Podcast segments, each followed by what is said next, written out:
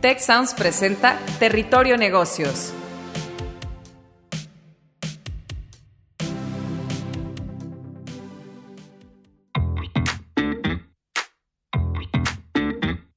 Bienvenidos a Territorio Negocios de EGADE Business School y la Escuela de Negocios del Tecnológico de Monterrey. Mi nombre es Jaime Martínez y hoy seré su guía por este espacio. Bienvenidos a otro episodio de Territorio Negocios, donde nos adentramos en el tema formulado como pregunta, ¿adiós a los hidrocarburos? Y para la conversación del día de hoy tenemos a dos invitados maravillosos. Tenemos a Pedro G. Gómez, director de Petróleo y Gas en el Foro Económico Mundial. Y también por parte del TEC de Monterrey a nuestro Rolando Fuentes, profesor e investigador de EGADE Business School.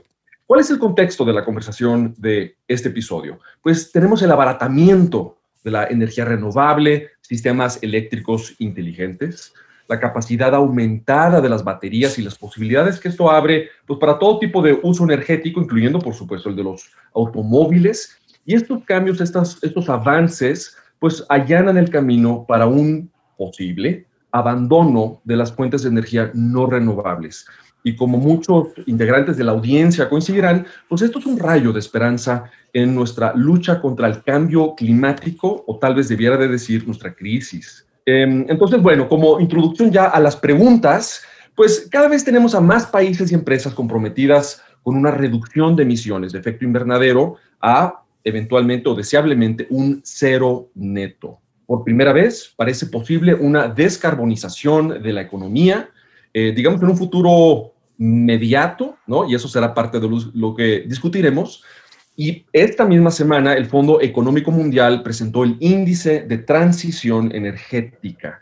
Y tenemos hoy el privilegio de tener con nosotros al responsable de este índice, Pedro Gómez, que nos va a platicar de primera mano sobre las conclusiones del eh, fondo en cuanto a la transición energética a un año del inicio de la pandemia.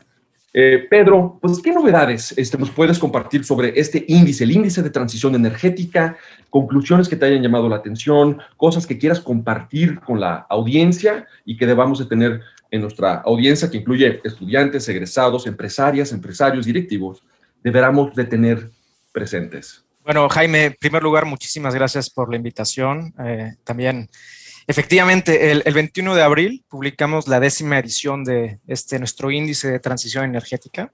Y si me permites, antes de meterme al detalle de los hallazgos, eh, me gustaría compartir contigo, con Rolando y con toda la gente que nos esté escuchando, cuál es nuestra definición de, transición energética. Ya llevo trabajando el tema pues, más de 10 años, ¿no? Y me ha quedado bastante claro que no existe solamente una definición de transición energética. Estoy seguro que si te pregunto a ti, si le pregunto a Rolando, si te digo, lo ahorita vas a escuchar la nuestra, van a ser bastante distintas. En fin, este, aquí para nosotros en el Foro Económico Mundial, la transición energética exitosa se refiere a la transformación o evolución de los sistemas energéticos nacionales para lograr tres objetivos. El imperativo uno es mejorar la sustentabilidad del, del sector. Y aquí, por supuesto, el, hay un componente muy importante de cambio climático, pero nuestra definición es más amplia y aborda temas como contaminación del aire, por ejemplo. El imperativo 2 es incrementar la seguridad energética y el acceso a la energía. El imperativo 3 es mejorar la, la contribución del sector energético al desarrollo económico incluyente. Entonces, como puedes ver, es una definición que aborda el tema ambiental sin duda, pero no es el único en el que estamos trabajando. Nosotros lo vemos como un triángulo energético en el que estas tres aristas, estos tres imperativos que, te comenté, son igualmente importantes. Ahora, con respecto a las novedades del más reciente análisis que hemos hecho, tengo algunas reflexiones que desde mi punto de vista vale la pena destacar. La primera, y aquí es, es una excelente noticia, nuestro análisis señala que 92 de 115 países que hemos estado analizando en los últimos 10 años están mejor hoy de lo que estaban hace una década. Entonces, algo bastante positivo. Segundo, en la última década hemos experimentado muchísimos cambios en el tema energético. Definitivamente ha habido una reducción muy importante en los costos de las energías renovables. Destacan la energía eólica y la energía solar. Hemos visto progreso en el acceso a la energía. Por primera vez hace un par de años pasamos la barrera de los mil millones de personas que no tenían acceso a, electricidad y ahora estamos en 700 millones. Todavía nos queda mucho camino por andar y tenemos que trabajar también en la calidad de energía a la que tienen acceso todas las personas alrededor del mundo, pero es un, es un dato bastante positivo. Hemos visto también cómo la expansión de uso de las tecnologías digitales están apoyando al sector de energía, tanto en la oferta como en la demanda. Y también hemos visto cómo ha habido casi cada año rompemos récords de inversión en transición energética. Y bueno, una otra cosa que ha sido crítico en la última década es el, el Acuerdo de París. Ha traído un impulso importantísimo a nivel político, a nivel global, para este tema de la transición. E, eso pese a la salida de Estados Unidos y ahora su regreso con la nueva administración. Definitivamente ese fue un, fue un momento complicado para el Acuerdo de París, pero, pero por supuesto, eh, el Acuerdo de París por sí mismo con Estados Unidos eh, es más fuerte, pero sin Estados Unidos seguía siendo algo muy poderoso. Otra cosa que quisiera comentar con ustedes es que, bueno, ha habido progreso, eso creo que, creo que queda claro, pero nosotros vemos que estamos al principio de esta carrera. Te dije que hay 92 de 115 países que están mejor hoy que hace 10 años, pero solamente el 10% de estos países ha logrado hacer mejoras consistentes año con año. Entonces, eh, para la mayoría de los países ha habido avances y retrocesos, altas y bajas. Y este es uno de los puntos clave que nosotros hemos eh, analizado este año. Necesitamos encontrar maneras de blindar este proceso de la transición energética. Es fundamental que lo anclemos en prácticas sociales, en prácticas económicas, en las prácticas políticas. Si no, no vemos cómo este proceso va a ser resistente y va a seguir uh, progresando de la manera en que lo necesitamos. También es fundamental que a la par de que nos aseguramos que este ritmo no se pierda, encontremos esas cosas que nos ayuden a darle impulso, aceleraciones eh, adicionales. Vemos las proyecciones y es fácil para mí concluir que sin, estos elementos que nos ayuden a acelerar, va a estar muy complicado que alcancemos los objetivos. En el caso de cambio climático, hay una cuenta regresiva y bueno, no, no, no, no me queda claro que, que, lo estemos logrando. Jaime, también estabas mencionando que ha habido estos múltiples compromisos de, para lograr el cero neto, ¿no? tanto a nivel país como a nivel empresa, y que la decarbonización parece más o menos posible en un futuro no tan lejano. Lo que nosotros vemos es que, bueno, es, estamos más cerca que antes, ¿no? Y todos estos compromisos de largo plazo que se han anunciado son muy bien recibidos, pero es crítico que se traduzcan en planes de acción concretos y de corto plazo. También estamos viendo que muchos países o algunas regiones han anunciado que van a utilizar los planes, estos fondos de recuperación para superar la crisis económica generada por la pandemia, para fortalecer la transición energética todavía es pronto para decir si esto está sucediendo en realidad. Y bueno, y finalmente un punto que nos encanta destacar en el Foro Económico Mundial, porque creemos que es fundamental para abordar este tema, es que este no es un problema de un país, no es un problema de una empresa, no es un problema de, de la sociedad civil, es un problema de todos. Y solamente con una estrecha colaboración entre todos los actores económicos, políticos y sociales vamos a lograr algún avance importante. De, acuerdo, Pedro. Y, por lo que entiendo, por un lado, el índice de transición energética pues, es un referente eh, bastante objetivo en medio de mucha discusión sobre de cómo vamos y que nos ofrezca, si entiendo bien, un benchmark eh, a nivel país eh, sobre estos temas. y entendido, como tú bien dices, la transición energética como palanca para muchas cosas, ¿no? El desarrollo económico incluyente, la seguridad energética y, por supuesto, la sustentabilidad. pero en medio de estos claroscuros, yo quisiera que ahondáramos en el tema de qué tanto vemos que las empresas, las grandes corporaciones, los y las directivas, directivos, se están tomando en serio estos temas. Y aquí pienso, por ejemplo, por un lado, eh, en términos muy positivos, porque BlackRock, la operadora más grande de inversiones del mundo, anuncia recientemente que ya no van a realizar ninguna inversión donde no haya un análisis, un estudio de viabilidad, entre comillas, ¿no? Hay, hay mucha sobre qué es viabilidad, eh, social y ambiental. Pero al poco tiempo de que el CEO de BlackRock hace ese anuncio, eh, emerge un ex directivo de BlackRock en los medios de comunicación diciendo que, que, hay mucho, pues, propaganda, mucho lo que se llama en inglés greenwashing, ¿no? Este, una, una actitud medio, medio queda bien, de que es más pantalla que verdadera sustancia. Entonces, creo que ahí están perfectamente ilustradas, pues, estas dos, estas dos perspectivas. Y para eso quisiera preguntarte a ti, Rolando. Eh, sí, eh, pues, ¿qué, podemos extraer de este índice importante para el tema de los negocios? Y si tú ves que nos lo estamos tomando en el sector empresarial, ¿en serio o no? Eh, Jaime, muchas gracias por la invitación. Pedro, también muchas gracias por aceptar la invitación. Em, mira, Jaime, yo, quisiera empezar un poquito más atrás retomando algo de, este, de lo que dijo Pedro sobre la transición. Este, la definición pues es muy compleja, es muy amplia como este, lo, comentábamos este, offline, este, hay casi una definición por investigador o por persona, ¿no? Sin embargo, eh, yo quiero hacer aquí una precisión. Eh, no es la primera vez que hay una transición energética. Sí, como que muchas veces se, tiene esa sensación de que estamos en la transición energética. No, la transición energética ha existido desde que la humanidad cambió de los este, combustibles fósiles este, para generar calor, este, después el carbón, después el petróleo, después el gas, después los renovables, después el hidrógeno, probablemente. El vapor, el vapor en algún momento, sí. El vapor, etcétera, ¿no? Eh, hay un estudio que a mí me gusta mucho de Roger Fouquet, de, de, la London School of Economics, que hace un análisis histórico de la transición energética, ¿sí? ¿Cómo ha sido? Qué, en, qué se ha, este, eh, en, qué, en qué ha consistido? Eh, y una, una, definición muy estrecha, digamos, ¿no? Esta no sería una, una definición este, para, para, digamos, este, para el problema actual, pero es, pues es simplemente la transición de un, combustible dominante hacia otro. Entonces, eh, a la conclusión en la que llega eh, eh, este investigador es de que las transiciones de un combustible a otro suceden porque se mejora alguno de los atributos del combustible. Por ejemplo, es más barato, dura más, es más fácil de transportar, o es más este, amigable al, medio ambiente. ¿sí? Entonces, por eso pasamos de la leña al carbón, al, carbón, al petróleo, etcétera, etcétera.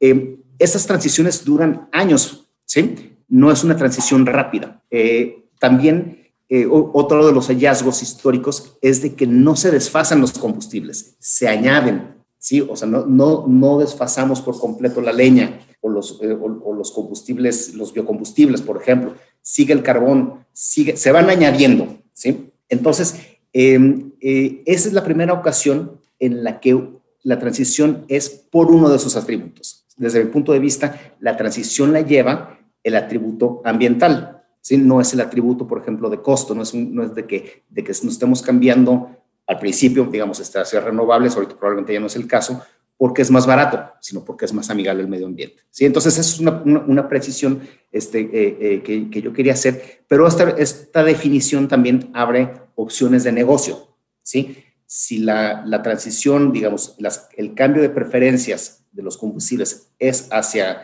eh, combustibles más amigables al medio ambiente, pues cómo lo puedes empaquetar y vender, cómo lo puedes hacer más barato. Y esas son las, las, las oportunidades de negocio, digamos, en un marco amplio que nos podríamos aquí enfrentar. Hay una transición adicional este, a, todo eso, digamos, este, en, esta misma definición más estrecha de lo que habla eh, eh, Pedro, eh, que es una transición hacia la electrificación. Sí, entonces es, es, una, digamos, este, amplía el margen de, maniobra, ¿no? Ahora, ¿por qué estamos teniendo este, este debate aquí en Negade? Pues, al final de cuentas, nosotros nos dedicamos a los negocios. ¿Sí? Nosotros somos en el tech, sobre todo, tenemos un enfoque muy emprendedor, muy de tecnología, etcétera. Entonces, ¿por qué a un hombre de negocios, por qué alguien interesado, algún stakeholder de, de, de debería interesarle este tema? Además de que, de que por este, curiosidad intelectual o porque es un buen ciudadano, etcétera. Y pues es, número uno, porque la energía es un input fundamental para los negocios, para las empresas, y tenemos que estarlo monitoreando. Pero también, yo, y, aquí es el punto que yo quería eh, recalcar para nosotros, para EGADE, es que la transición energética, sobre todo la transición hacia la electrificación, abre oportunidades de negocio que están más al alcance de nuestras manos. ¿sí? Eh, los nuevos modelos de, negocio que yo estoy viendo son más bottom-up, ¿sí? no son la gran compañía energética que, que tiene una cascada y que eh, eh, quiere, eh, por ejemplo, este, incorporar cadena de valor en una industria este, de petróleo, este, parte de contenido local. No, son empresas más pequeñas, son startups basadas en mucho en este, cuestiones digitales, en inteligencia artificial, en big data, ¿no? Entonces, también podemos pensar en una transición energética sobre cómo podemos reconcibir los servicios energéticos. Por ejemplo, Em, y ese es un, ejemplo que a mí me gusta hacer. Yo llevo mucho tiempo en, electricidad, casi 20 años, ¿no? Yo no te puedo decir cuál es el, precio del kilowatt hora en México o en mi zona. Y esto te lo digo porque son centavos por kilowatt hora, ¿sí? Yo nunca he tenido en mi mano un centavo o un peso ahora, ¿no? Nunca he visto, no sé lo que significa un kilowatt hora, ¿sí? Lo que yo sí sé es que mi recibo de luz me cuesta al bimestre mil pesos y que yo lo quiero reducir. Lo que yo sé es que yo utilizo la electricidad para tener una casa más confortable, sí, digamos que esté a una temperatura este, eh, eh, pues que a mí me guste, o lo utilizo para la refrigeración. Entonces, ¿qué pasaría si en esta transición energética le damos la vuelta y hacemos el, el modelo de negocio no sobre el kilowatt hora, sino sobre el servicio, sobre la refrigeración, sobre la iluminación, sobre el confort o el modelo de negocios sobre el atributo que nosotros queremos destacar sobre la, eh, de, la energía, ¿no? Por ejemplo, que sea una energía confiable. ¿Cuánto estarías tú dispuesto a comprar eh, porque tu energía sea mucho más confiable, sea mucho más limpia,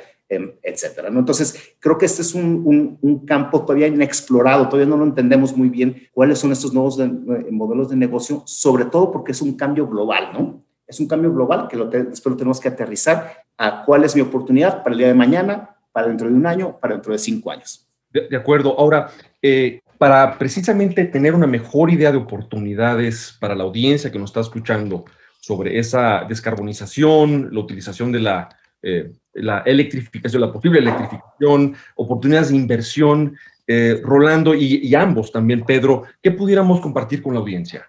Si quieres, te puedo hablar un poco sobre lo que pienso sobre la electrificación de la economía, Jaime. Sí, por favor. Mira, yo, yo coincido con, con todos aquellos que piensan que estamos viendo un proceso de electrificación eh, de la economía. Es clarísimo que el tema de la movilidad personal eh, está teniendo muchos avances y en los próximos años casi todos los pronósticos auguran un crecimiento casi exponencial de las ventas de vehículos ligeros, ¿no? de vehículos eléctricos. Ahora, el transporte de carga o el transporte marítimo, eh, ahí el panorama es un poco menos claro.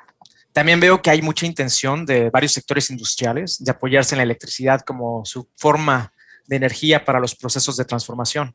Pero también creo que este es un proceso que no se va a dar libre de retos y, de obstáculos, ¿no? Por ejemplo, hoy muchos procesos industriales requieren de temperaturas altísimas que con las tecnologías disponibles en este momento no se alcanzan con electricidad. Punto, ¿no? Eh, pensemos en acero, en aluminio, concreto, varios otros. Ahora, esto no quiere decir que no se pueda lograr en el futuro de una manera comercial y hay bastante gente que está trabajando sobre este tema pero hoy no es una realidad a nivel general. Otro reto más práctico, y bueno, hablando de, las emisiones, ¿no? Uno de los objetivos de la electrificación es reducir las emisiones de gases de efecto invernadero. Pero ¿qué pasa cuando la electricidad que se utiliza es producto de la quema de carbón? Pregunta importante. Y ahí hay países que lo están experimentando. En Alemania en algún tiempo estuvieron sí con vehículos eléctricos, pero la electricidad producida por carbón. No toda, pero una parte importante. Si me lo permites, incluso ahora que se esperaba que disminuyera mucho el impacto ambiental por la cuarentena y el home office, pues el, aumento en, consumo eléctrico en muchos sentidos, pues también ha tenido precisamente por ese rebote que nos hablas de procesos eh, basados en carbón para la generación de electricidad, este, pues no, no, ha habido una importante huella ambiental también. Perdón, nomás como, como noto al pie de lo que estabas comentando. No, claro que sí, obviamente esto depende del país, depende de la matriz energética, pero sin duda en los países en los que se privilegia el uso de carbón o otras energías intensivas en, emisiones, definitivamente veremos ese, eso. Y bueno, en el tema de carbón, nada más los datos de la Agencia Internacional de Energía señalan que estamos viendo todavía un crecimiento de termoeléctricas a nivel global. En nuestro reporte, uno de los datos que, apuntamos es que en los últimos 10 años han crecido 14%. Y bueno, y esto es todo en, en el marco de un, un apoyo importante, un apoyo global, gobierno, empresas, sociedad civil, para reducir las emisiones, seguimos teniendo 14% de crecimiento en los últimos 10 años y cada año siguen creciendo. ¿no? Importante, importante apuntar eso. Otra cosa que desde mi punto de vista, desafortunadamente no se, no se aborda en los análisis del proceso de electrificación, es que una electrificación de gran escala también requiere un abasto importantísimo de materiales, de metales, de minerales. De entrada vamos a necesitar mucho más cobre para cables, para redes eléctricas, y si pensamos que la electrificación va a venir acompañada de baterías y de almacenamiento de mucho más capacidad, tenemos que pensar también en la provisión de níquel, cadmio, litio y muchas otras cosas, ¿no? Estos eh, materiales no, no están disponibles, ¿no? Suelen provenir de, de también eh, geográficamente de países todavía con economías emergentes y donde esa extracción masiva pues, también tiene secuelas que mal manejadas pues, pueden contribuir a, no al digamos que no al desarrollo. Por supuesto. Incluyente de esos países. Sí, o sea, la electrificación no, no significa la renovabilización de la energía, ¿no? O sea, la electricidad viene de diferentes fuentes. Este, sin embargo, la, la, la, ventaja de la electrificación una, es que es una forma mucho más eficiente de transformar la energía en, en algo y si lo pensamos en pasos, o sea, no, no en un, en un one-off, ¿no? de que ya electrificamos y ya reducimos las, emisiones, sino en pasos subsecuentes, esa misma electrificación puede, eh, puede cambiar de, combustible primario, digamos, con para los, los, consumidores o incluso con, con efectos este, eh, benéficos con la reducción de los costos de renovables, baterías, etcétera, ¿no? Entonces, pensando en, en, en, una estrategia de varias etapas, la, la electrificación sí tiene, tiene este, asegúnes, ¿no? Este, tiene el uso de más cobre, de minas, etcétera. Sin embargo, la decarbonización de la electricidad es mucho más fácil que la, de, que la por ejemplo, que, que, la decarbonización del petróleo, ¿no? Este, con, el, con la captura y secuestro de, de, carbono, ¿no? O sea, es, es tecnológicamente más, está más a la mano, está más, este, eh, es más fácil y más barato, ¿no? Y va en camino. No, de, de acuerdo con, con, el punto, Rolando. Igual lo que yo te diría que es que los retos más importantes eh, no necesariamente son tecnológicos. Los retos que enfrentamos son, son de otra naturaleza y, y bueno, y, y son bastante más difíciles de resolver. De, de, acuerdo. Ahora, en, en, eh, quisiera eh, retomar el, el, uso, invitar a la audiencia a estar consultando el documento elaborado o encabezado por ti y por eh, tu equipo, Pedro, que es el índice de transición energética. Tú también, eh, en medio de los claroscuros y las eh, posturas muy interesantes que ambos están esbozando y también haciéndole de pues, abogado del diablo, ¿no? De estas distintas fuentes de energía no, limpias o en todo caso que sí son renovables. ¿Qué, ¿Qué, invitación podemos compartir con la audiencia y esa audiencia, eh, sobre todo empresarial, en cuanto a decisiones que las empresas o las inversiones que las empresas puedan hacer para ser aliadas en esta eh, cruzada en contra del cambio climático? Pues mira, e, en el tema de inversiones eh, del sector energía tengo también algunas, algunas reflexiones. La primera y, y, hace referencia a la pregunta que, que presentaste al principio de, de, esta edición. Adiós a los hidrocarburos, ¿no? Hoy en día siguen viendo un mercado importante para inversión en petróleo y gas. Hoy la demanda es de más de 90, de millones, 90 millones de barriles por cada día. Y aquí me gustaría subrayar que este tema de pico de la demanda, que para algunos analistas ya lo alcanzamos o estamos muy cerca, no es lo mismo que decir demanda cero. Eh, si ya lo alcanzamos o no, no sé, pero si cuando lo alcancemos, el pico de demanda puede comportarse de diferentes maneras, puede mantenerse muy estable por mucho tiempo o puede empezar a declinar. Pero aún en el caso de una declinación rápida, las inversiones que se requieren para mantener la producción por la demanda que existe son importantes. Y bueno, aún en el contexto actual, donde estamos viendo que muchos actores están diversificando su portafolio o de plano dejando de lado los activos que tienen en petróleo, estos siguen encontrando inversionistas o compradores que los están operando recientemente en una publicación muy importante de Reino Unido, veíamos que en el Mar del Norte, algunos de los que se conocen como los Energy Majors están dejando ciertos activos y estos están siendo adquiridos por lo que se llaman los independientes. Entonces, sigue habiendo apetito para, para esta inversión porque la demanda sigue estando ahí. Ahora, habiendo dicho esto, la segunda reflexión importante, y hace referencia a otra cosa que mencionaste, es que en los últimos tal vez 18 meses, yo sí he visto un crecimiento muy importante en el foco del sector financiero en las inversiones socialmente responsables, donde están priorizando el desempeño basado en criterios o métricas de ESG. E por environment o medio ambiente, S por social y G por, por governance o gobernanza.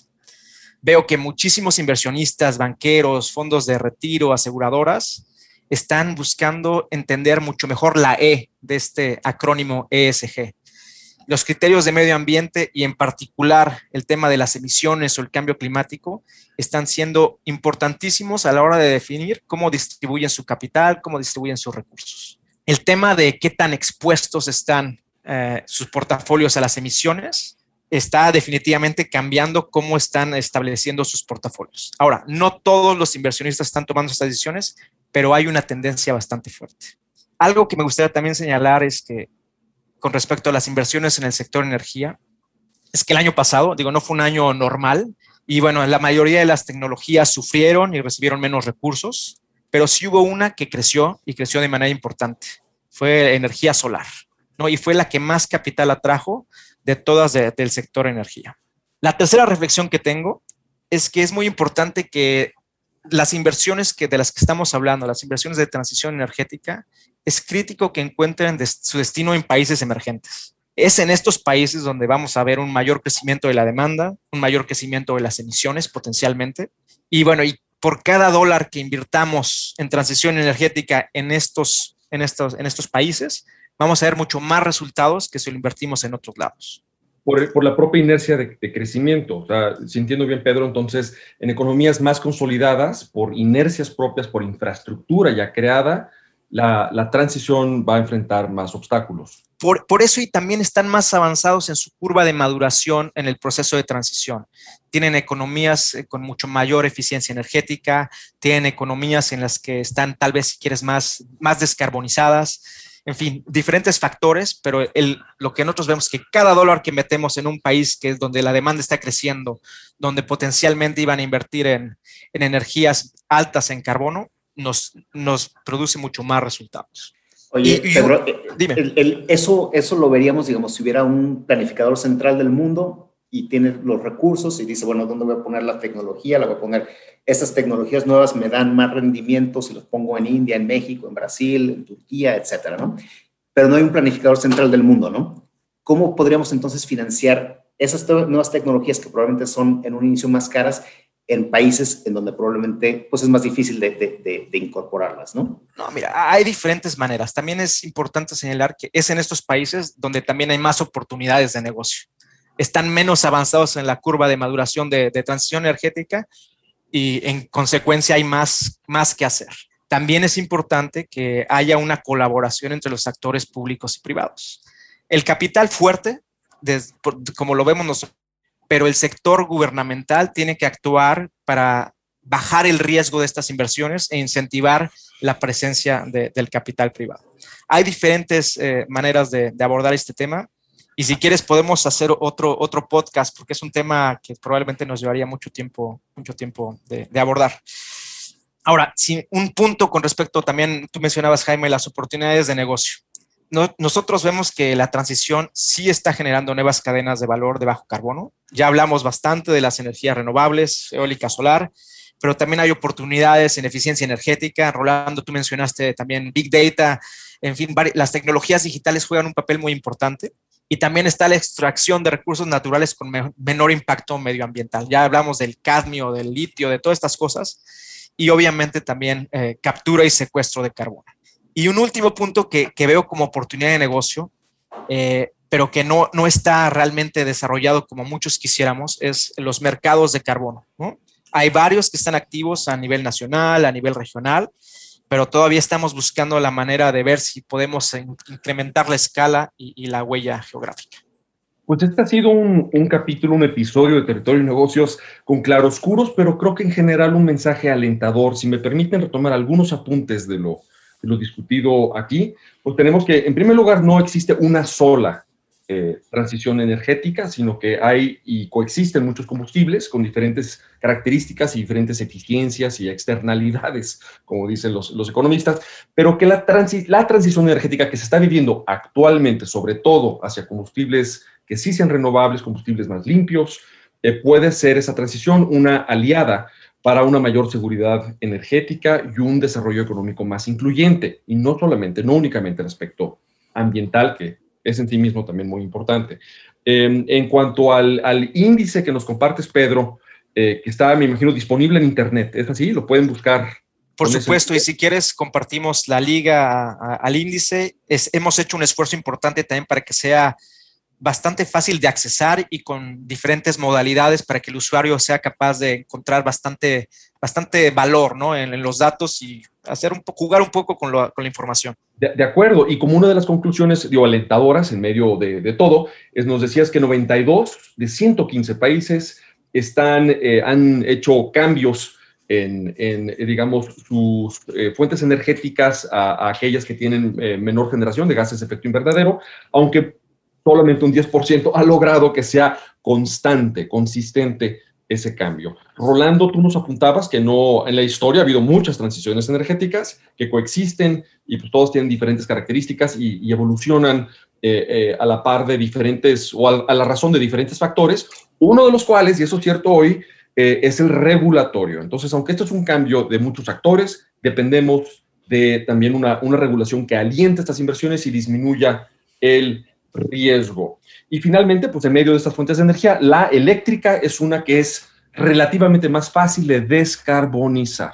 Pues muchas gracias por eh, nuestros, nuestros dos invitados. Eh, tuvimos a eh, Rolando Fuentes, profesor investigador de GADE, y Pedro Gómez, director de Petróleo y Gas del Foro Económico Mundial. Esto fue Territorio y Negocios. Adiós a los hidrocarburos y hasta la próxima. Si quieres conocer más sobre los sucesos de la actualidad política, te invitamos a escuchar Con su permiso, el podcast en el que nuestros expertos hablan sobre los temas más actuales de la agenda pública en México y en el mundo. Escúchalo en Spotify, Apple Podcast y Google Podcast.